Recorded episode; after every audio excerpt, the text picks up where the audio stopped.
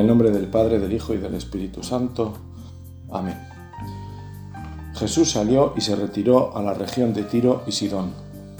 Entonces una mujer cananea saliendo de uno de aquellos lugares se puso a gritarle, Ten compasión de mí, Señor, hijo de David. Mi hija tiene un demonio muy malo. Él no le respondió nada. Entonces los discípulos se le acercaron a decirle, Atiéndela que viene detrás gritando. Él les contestó, solo he venido, solo he sido enviado a las ovejas descarriadas de Israel. Ella se acercó y se postró ante él diciendo, Señor, ayúdame. Él le contestó, No está bien tomar el pan de los hijos y echárselo a los perritos. Pero ella repuso, Tiene razón, Señor. Pero también los perritos se comen las migajas que caen de la mesa de los amos. Jesús le respondió, Mujer, qué grande es tu fe, que se cumpla lo que deseas. En aquel momento quedó curada su hija. Una vez más, miramos a Jesús, nuestra mirada en Él. Miramos a Jesús porque cuando rezamos, aunque sea sin ruido de palabras, incluso con una mirada, nos comunicamos con Él. También tú, Señor, nos miras y con esa mirada ya nos estás manifestando algo. Así ocurre desde nuestra experiencia humana, cuando conociendo bien a alguien interpretamos su mirada y seguramente acertamos con lo que nos quiere transmitir. También miramos con Jesús, como miraba y mira Jesús. Hoy también nuestra mirada se nos va a esta mujer, la cananea, como vulgarmente la conocemos, para situar este pasaje que termina con esta sentencia tan rotunda. Termina Jesús con lo que esta mujer quería oír de sus labios, cuando antes, porque sabía y creía que con una sola palabra su hija quedaría sana. Que se cumpla lo que deseas, le dijo Jesús. Y le bastó esa palabra. Una palabra tuya bastará para sanarme. Repetimos en cada misa recordando la fe del centurión ante un caso parecido. También él pedía la curación de su hijo. Mujer, qué grande es tu fe, dijo Jesús. El que había reprochado a Pedro su poca fe, admira la gran fe de esta mujer. Realmente tiene una fe grande, pues proclama que el Verbo hecho carne es el Hijo de David, y porque segura del poder divino, tiene confianza de que puede restablecer la salud de su hija ausente simplemente con un acto de su voluntad. Así resumía un monje benedictino este pasaje sacando una conclusión bien clara que nos sirve de examen para nuestra vida, de examen y de estímulo, porque imagínate que Jesús te dijera esto mismo, qué grande es tu fe. Sería, como dicen ahora, un subidón, esta mujer no podría imaginar que con la curación de su hija, la cual sabía posible, se llevaría, digámoslo así, este regalo de Jesús, la alabanza de quien viene de lo alto, la alabanza de la verdad. Siempre se ha dicho que hay que huir de la alabanza, porque hay que saber gestionarla. Incluso, aunque pudiera ser merecida, porque se ha hecho algo bueno, la sensatez nos deberá llevar a mirar en primer lugar que será fruto de algo que hemos recibido. Se nos han dado unos talentos y debemos hacer que den fruto. Por eso, ante las alabanzas, mejor será pensar, siervo inútil soy, he actuado como debía, he hecho lo que debía, siguiendo el consejo del Señor. Como en tantos pasajes de los Evangelios, si nos ayuda, podemos acompañar a Jesús con nuestra imaginación. Los hechos que nos narra el evangelista comienzan con la indicación de la región a la que Jesús estaba retirando, Tiro y Sidón, al noroeste de Galilea, tierra pagana. Esta mujer es conocida también con el nombre de Sirofenicia, así la llama Marcos. Con ello indica su procedencia, una mujer siria cuya nacionalidad era Tiro. En el Antiguo Testamento Tiro y Sidón designan la tierra de los paganos. Actualmente sería la tierra del Líbano. Allí se encuentra Jesús con una mujer cananea, que se dirige a él pidiéndole que cure a su hija atormentada por un demonio. Ya en esta petición podemos descubrir un inicio del camino de fe que en el diálogo con el Divino Maestro crece y se refuerza, nos dice el Papa emérito Benedicto. Jesús tiene que huir, pues ha insultado públicamente a los escribas y a los fariseos, seguía comentando el Papa Benedicto. Acabamos de asistir al enfrentamiento. ¿Cómo es que tus discípulos no observan la tradición de nuestros antepasados? ¿Por qué no se lavan las manos para comer? Volviéndose hacia el pueblo, Jesús exclamó, Dejadlos, son ciegos, guías de ciegos. Semejante subversión era lógicamente intolerable. Jesús había firmado ya su sentencia de muerte, pero aún no había llegado la hora ni era ese el lugar. Al término de esta escaramuza Jesús, dice el Evangelio, se retira a la región de Tiro. La noticia de su llegada se supo pronto. Mateo dirá con motivo de la actividad de Cristo en Galilea que se había extendido su fama por toda Siria. La mujer llega ante Jesús y le pide. La mujer insistía mucho con sus gritos orientales. La podemos imaginar elevando la voz y repitiendo su petición con los brazos elevados al cielo y su rostro dolorido, tanto que los discípulos terminan por pedirle al Señor que la despida. Al Papa Francisco le impresionó la constancia de esta mujer, preocupada por su hija más incluso que por ella misma. Esta mujer educada en esa sensibilidad ante la desgracia ajena. Esta mujer que nos enseña también a nosotros a vivir con esa empatía activa, que no se deja y que no se queda en el sentimiento, sino que sale a buscar remedio cuando es posible. Así decía el Papa. Ante la enfermedad, incluso en la familia, surgen dificultades a causa de la debilidad humana, pero en general el tiempo de la enfermedad hace crecer la fuerza de los vínculos familiares. Y pienso cuán importante es educar a los hijos desde pequeños en la solidaridad en el momento de la enfermedad.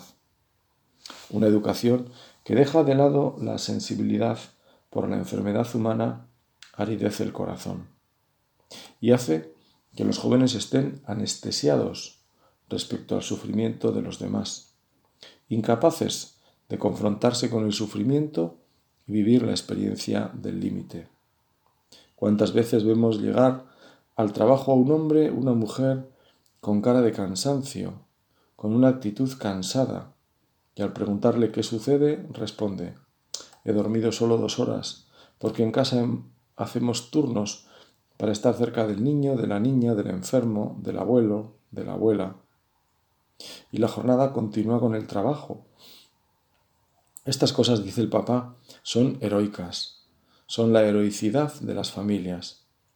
Esas heroicidades ocultas que se hacen con ternura y con valentía cuando en casa hay alguien enfermo.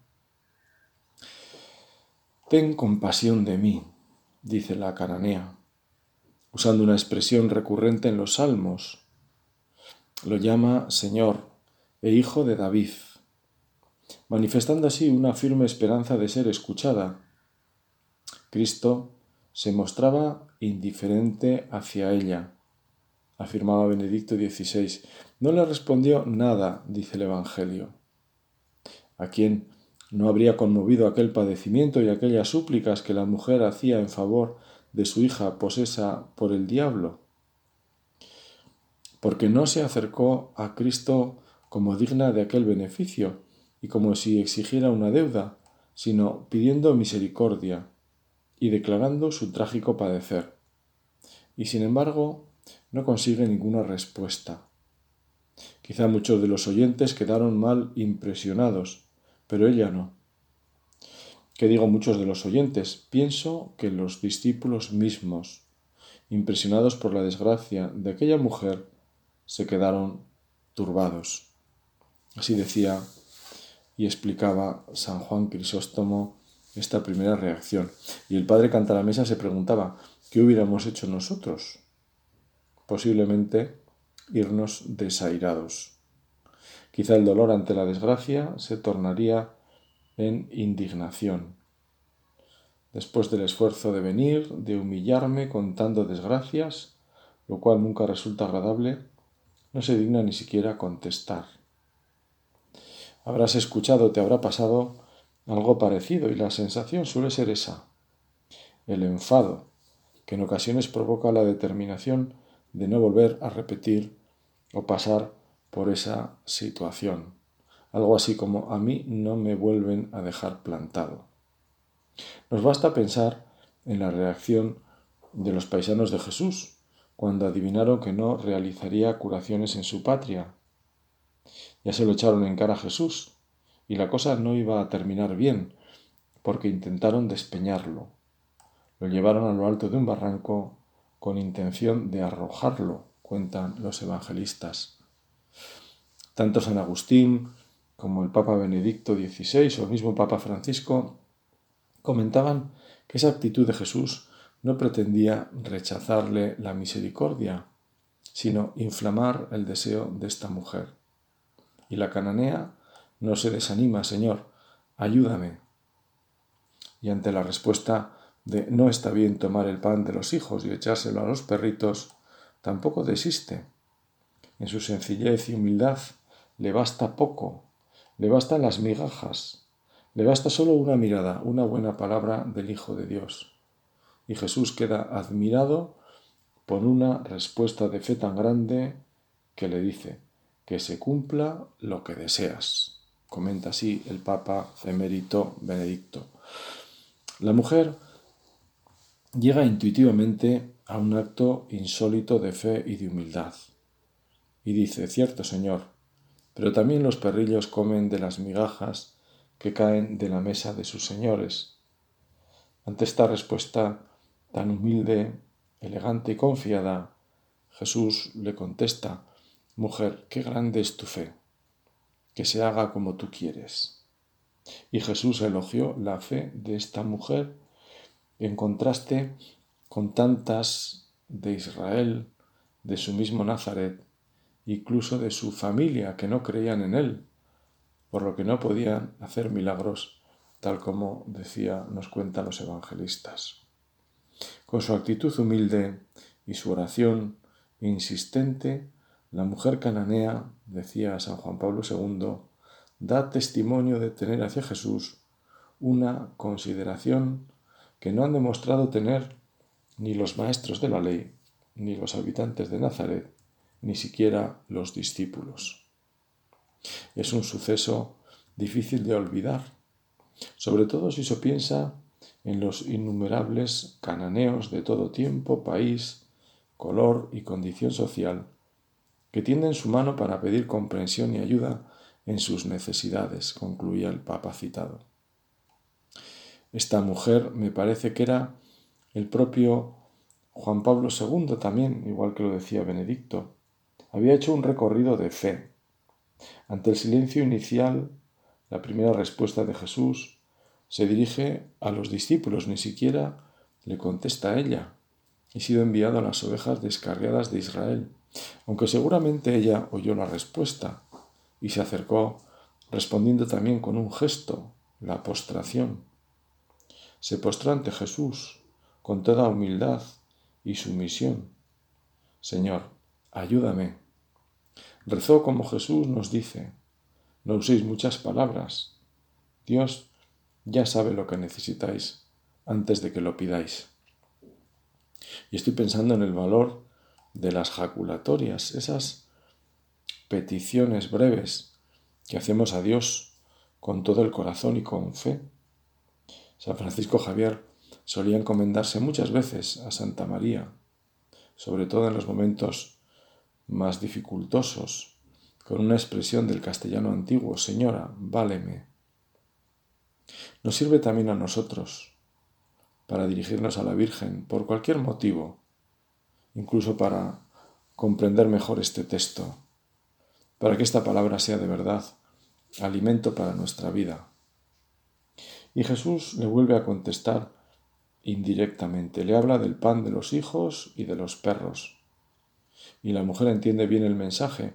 Ella no es judía, como Jesús, que era profeta judío, el rabí judío, que venía para las ovejas descarriadas de Israel. Con el ejemplo de los panes de los hijos, le argumenta la ilógica de alimentar animales con comida de personas. ¿Es que está comparando a la mujer y a los paganos con los animales? Con nuestra hipersensibilidad nos sentiríamos posiblemente insultados, menospreciados. Y sin embargo, decía San Hilario, que no se trata de que la salvación no sea dada también a los paganos, sino que el Señor había venido para los suyos y en su casa, tal como dice San Juan, y guarda las primicias de la fe para este pueblo del que había salido. Después el resto deberá ser salvado por la predicación de los apóstoles. Pero la mujer, lejos de ofenderse, se dirige a Jesús con ese mismo argumento. También le habla de perros y migajas, barriendo a Jesús siguiendo la expresión del padre Cantaramesa, que titulaba este episodio en estos términos, de cómo una mujer un día barrió a Jesús con su fe. Este pasaje pone continuamente de relieve el hecho de que Jesús, cuando ve la fe, realiza el milagro. Lo recordarás también en el episodio del paralítico, que pusieron a sus pies desde un agujero abierto en el techo. Es el primero que me viene a la cabeza, porque siempre me ha parecido ver la relación entre la fe y el esfuerzo que pusieron por deshacer parte de la techumbre para poner al lisiado ante Jesús. Había fe y pusieron de su parte. Decía San Ignacio de Loyola, actúa como si todo dependiera de ti y a la vez reza como si todo dependiera de Dios. Como la cananea que puso de la suya todo lo que pudo, que fue la insistencia sin desanimarse. El principio de la fe es fundamental en la relación con Cristo, ya como condición para obtener el milagro, ya como fin por el que el milagro sea realizado, recordaba San Juan Pablo II. Esto queda bien claro al final del Evangelio de Juan, donde leemos, muchas otras señales hizo Jesús en presencia de los discípulos, que no están escritas en este libro. Y estas fueron escritas para que creáis que Jesús es el Mesías, el Hijo de Dios, y para que creyendo tengáis vida en su nombre. Tú también, decía el Papa, si tu fe es grande, una fe viva de la que vive el justo y no una fe muerta sin alma, es decir, sin caridad, tú también obtendrás no sólo la salud completa de tu familia, de tu alma, sino tendrás poder para mover montañas. Es la primera lección que recibimos de la cananea, la insistencia, orar sin desfallecer, no sólo para no caer en la tentación, como dijo el Señor, sino para seguir los pasos de quienes rezan con caridad, con un amor que sale hacia quien está necesitado, la oración de quien pone por delante a los demás. Que el Espíritu nos lleve por esta senda de la oración, con sentido católico, universal, con el corazón en sintonía con la Iglesia, visibilizada en el Papa Francisco. Por eso rezamos por su persona e intenciones, o por las de nuestro obispo, porque en el fondo así sintonizamos, conectamos con nuestra Madre la Iglesia. Le pedimos al Señor esta sensibilidad de los buenos creyentes, que nuestro espíritu no se endurezca como le pedía a Dios un monje, que decía, mi espíritu se ha endurecido, he aprendido a dormir de cara al resplandor del sol, me he acostumbrado a no ver ya lo que se me pone delante así. A veces, Señor, Te siento pasar, pero no te detienes para mí, pasas de largo, y yo te grito como la cananea. ¿Me atreveré todavía a acercarme a ti? Seguro que sí. Los perritos echados fuera de la casa de su amo siempre vuelven a ella. Y cuidando guardar la casa, reciben cada día su ración de pan. Echado aquí estoy todavía, frente a la puerta. Te llamo, maltrecho, suplico. Así como los perritos no pueden vivir lejos de los hombres, de la misma manera mi alma no puede vivir lejos de mi Dios. Ábreme, Señor. Haz que llegue hasta ti para ser inundado por tu luz. Tú que habitas en los cielos, te has escondido en las tinieblas, en la oscura nube. La lucha que esta mujer mantiene con Jesús, que la rechaza una y otra vez, resulta paradigmática, decía el Papa Francisco. Está en la línea de lo mandado por Jesús. Pedid, buscad, llamad. Esto es lo que define sustantivamente al hombre. De ahí la necesidad de luchar con Dios en el terreno de una oración perseverante. La cananea obtuvo lo que pedía porque se mantuvo en esa actitud de esencial pobreza. Nosotros estamos llamados a crecer en la fe, a abrirnos y acoger con libertad el don de Dios, a tener confianza y gritar a sí mismo a Jesús, danos la fe, ayúdanos a encontrar el camino. Es el camino que Jesús pidió que recorrieran sus discípulos, la cananea, y los hombres de todos los tiempos y de todos los pueblos, cada uno de nosotros. La fe nos abre a conocer y a acoger la identidad real de Jesús su novedad y unicidad, su palabra como fuente de vida, para vivir una relación personal con Él. El conocimiento de la fe crece, crece con el deseo de encontrar el camino y en definitiva es un don de Dios, que se revela a nosotros no como una cosa abstracta, sin rostro y sin nombre. La fe responde más bien a una persona que quiere entrar en una relación de amor profundo con nosotros y comprometer toda nuestra vida. Por eso cada día nuestro corazón debe vivir la experiencia de la conversión. Cada día debe vernos pasar del hombre encerrado en sí mismo al hombre abierto a la acción de Dios, al hombre espiritual, que se deja interpelar por la palabra del Señor y le abre su propia vida a su amor. Alimentemos, por tanto, cada día nuestra fe. Son palabras todas estas, yo creo que enseguida se reconocen, del Papa emérito Benedicto. Alimentemos, decía, nuestra fe cada día con la escucha profunda de la palabra de Dios, con la celebración de los sacramentos, con la oración personal, como grito dirigido a Él, y con la caridad hacia el prójimo. Invoquemos la intercesión de la Virgen María para que nos ayude a anunciar y testimoniar con la vida la alegría de haber encontrado al Señor. Y quiero terminar con estos dos puntos del catecismo que nos hablan sobre la oración de petición, esa oración personal y oración de petición que el Papa Benedicto hace un momento nos invitaba a unir cuando hablaba de la oración personal también como un grito, recordando lo que hacía la cananea. La cananea gritaba al Señor. Nuestra oración quizá tenga a veces también y deba tener esto del grito, de la insistencia, porque el grito nace de la fe, nace de la confianza, no es el grito de la desesperación, sino de el grito es del que quiere atraer la atención del Señor, confiado que si atrae la atención del Señor, si el Señor escucha, que no se escucha, algo hará.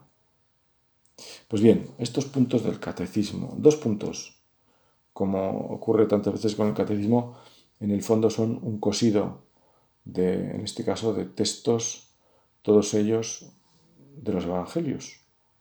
Dice así el primero, Jesús, el reino de Dios está próximo. Llama a la conversión y a la fe, pero también a la vigilancia.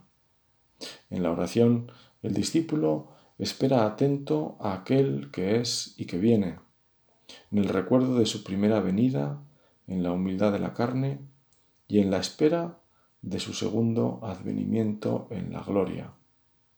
En comunión con su Maestro, la oración de los discípulos es un combate y velando en la oración es como no se cae en la tentación.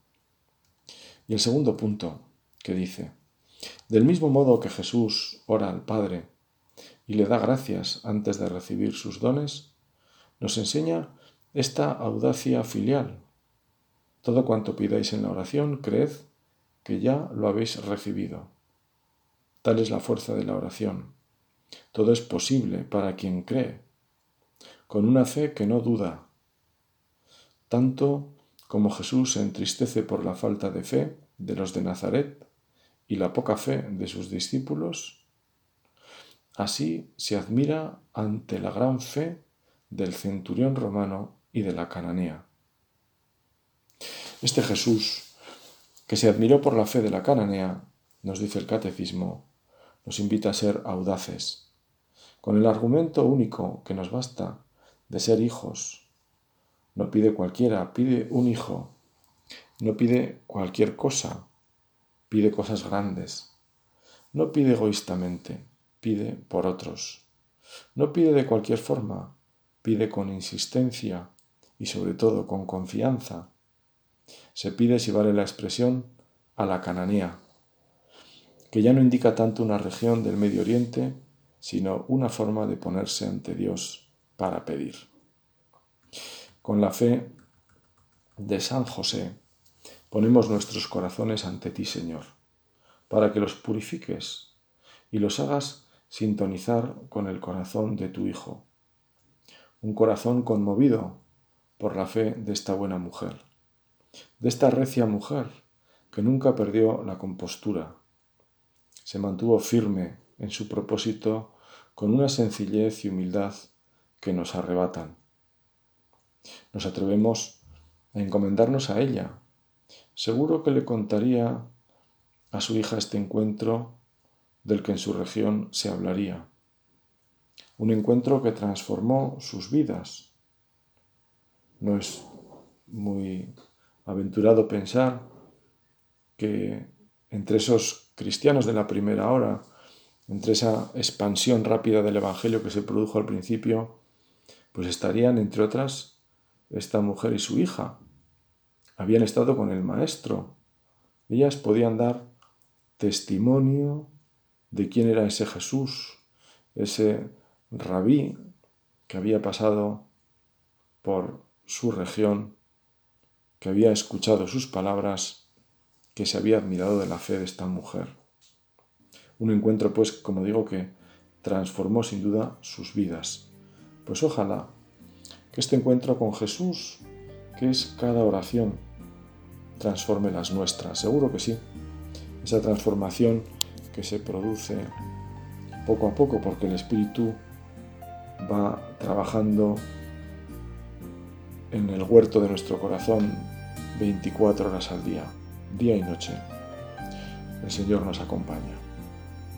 Que San José interceda por nosotros, se lo pedimos de corazón. Amén.